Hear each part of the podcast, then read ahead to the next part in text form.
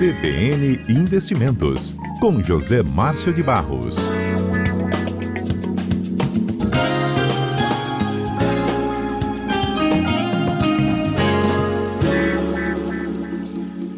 José Márcio de Barros, muito boa tarde, tudo bem? E boa tarde, Lucas. Boa tarde, os ouvintes da CBN. Tudo jóia. Tudo bem. Maravilha. Vamos lá então fazer um resumo do que foi essa semana em relação à economia, né? Vamos, vamos falar, vamos assim uh, trazer mais mais informações para os nossos ouvintes uh, hoje, Lucas.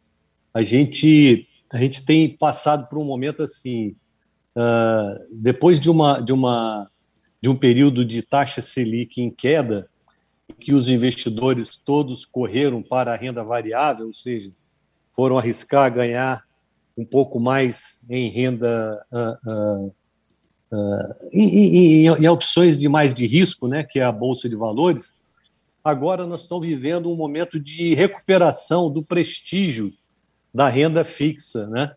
Uhum. É, só para a gente poder dar uma ideia para o nosso ouvinte, a captação líquida em 2021 até julho de a pessoas que aplicaram em renda fixa foi de 153 bilhões de reais, ou seja, ela foi a, a campeã na escolha pelos aplicadores, né? Teve um, um crescimento de mais de 500% em relação a julho do ano passado.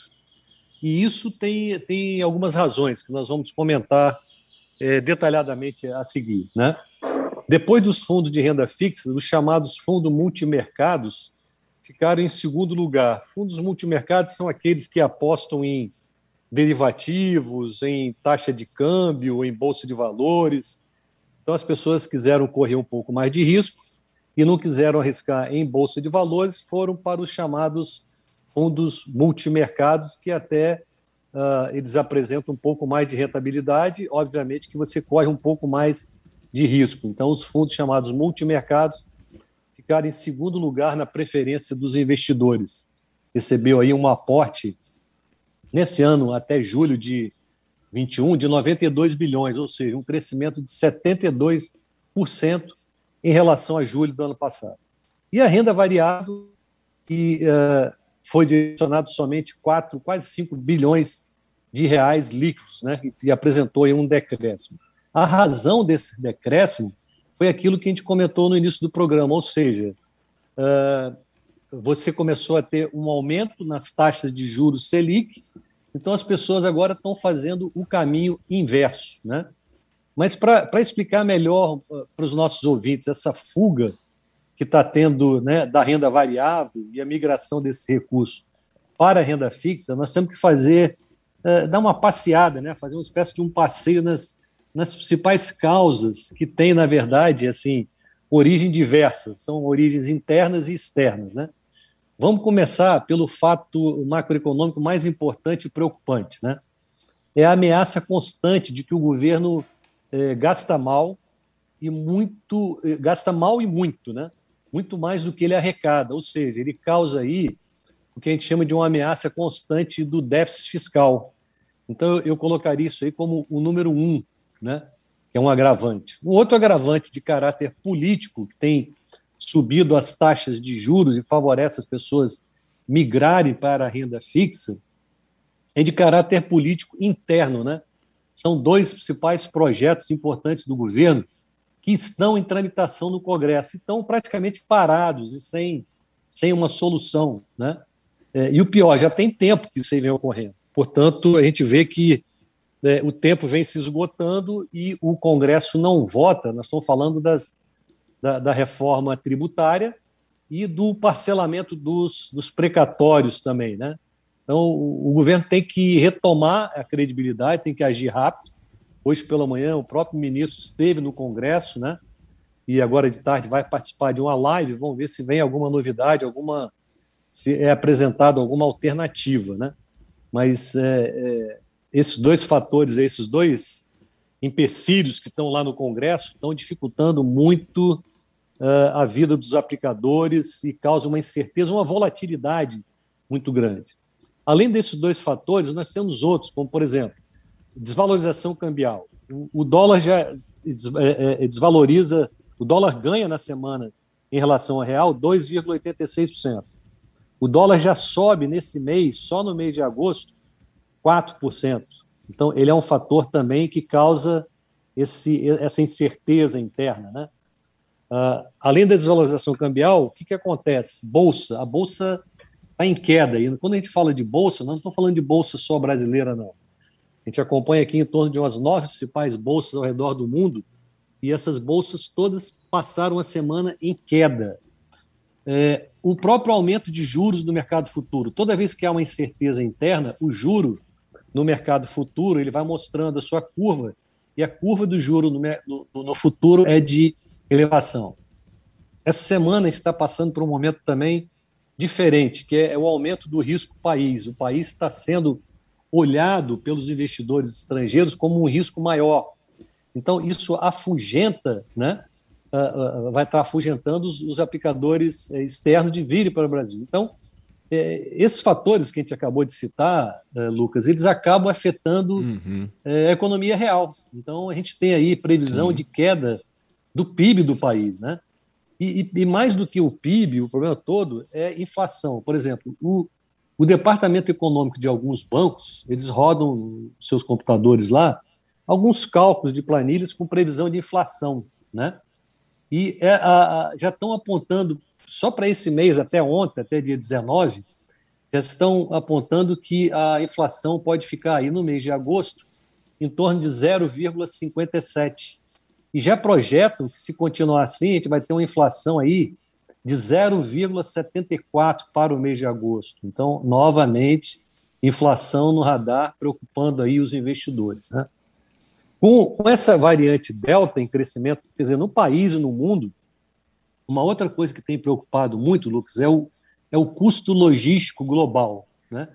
Mas o que, que é isso? Né? Só para a gente poder exemplificar, eu estou falando de uma, de uma reportagem que saiu hoje no jornal Valor Econômico, trouxe né, uma manchete na sua primeira página, na página principal, de que o custo para transportar um, um container de 20 pés né, do porto de Xangai para o porto de Santos, que até dois, três meses atrás era de 1.500 dólares, passou para 11 mil dólares. Nossa. Dizer, é, com certeza, né? O que, que isso vai acabar hum. refletindo, Lucas? Nós vamos refletir diretamente na inflação. Por quê? Os empresários é, fatalmente repassarão esses custos que têm dos seus, do seu, do seu, do seu, da, da sua importação, do custo de logística, vai repassar para o preço das mercadorias vendidas com certeza, né?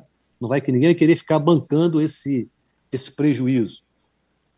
Um outro agravante também que tem causado incerteza no mercado e tem feito as taxas subirem é, é, é, as montadoras globais, a gente está falando aí, incluída aí Toyota e Volkswagen, já deram evidências claras de que vão paralisar os seus processos fabris, ou seja, tudo em função da escassez que a gente está tendo aí dos do, do chips e semicondutores para botar no automóvel. O automóvel está lá prontinho e só está faltando algumas pequenas peças de semicondutores Quer dizer, isso acaba atrapalhando o funcionamento real da economia e fatalmente vai influenciar na queda no PIB do, do país. Uh, e aí, o que, que reflete? Qual é o reflexo principal que a gente tem nisso? O mercado acionário interno tem previsão de uma queda maior ainda. A Bolsa estava é, caindo até agora de manhã 2,66, caía 2,66 nessa semana, cai no mês de agosto em torno de 6,18.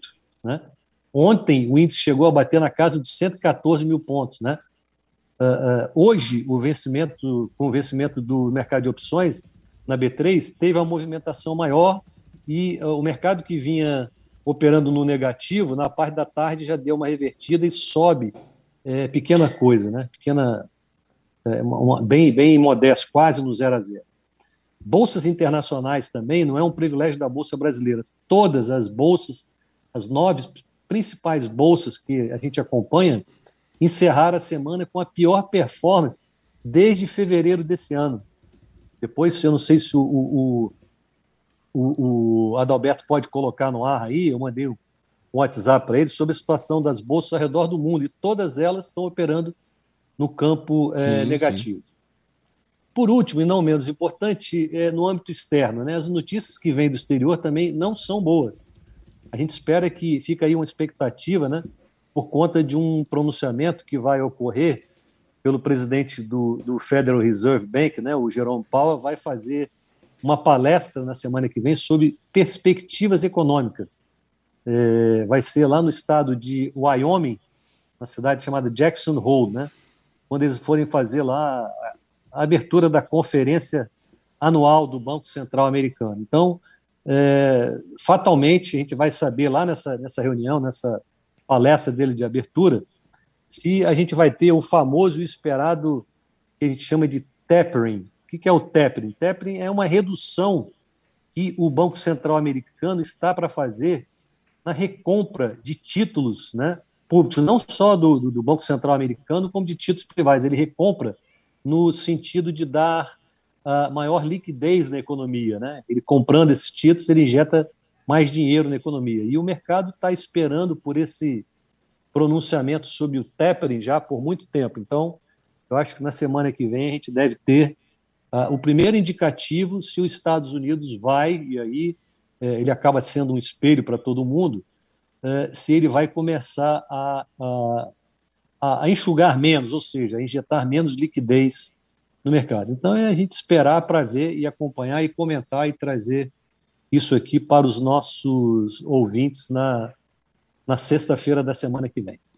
Ok. Bom, a gente tem aqui, Adalberto conseguiu para a gente aqui, nosso produtor, falando das bolsas, né? E realmente a queda é geral, né, José Márcio? Várias caindo aqui. Xangai cai 2,53, 2,53, né? Então é realmente uma situação que não acontece só aqui na Ibovespa, né?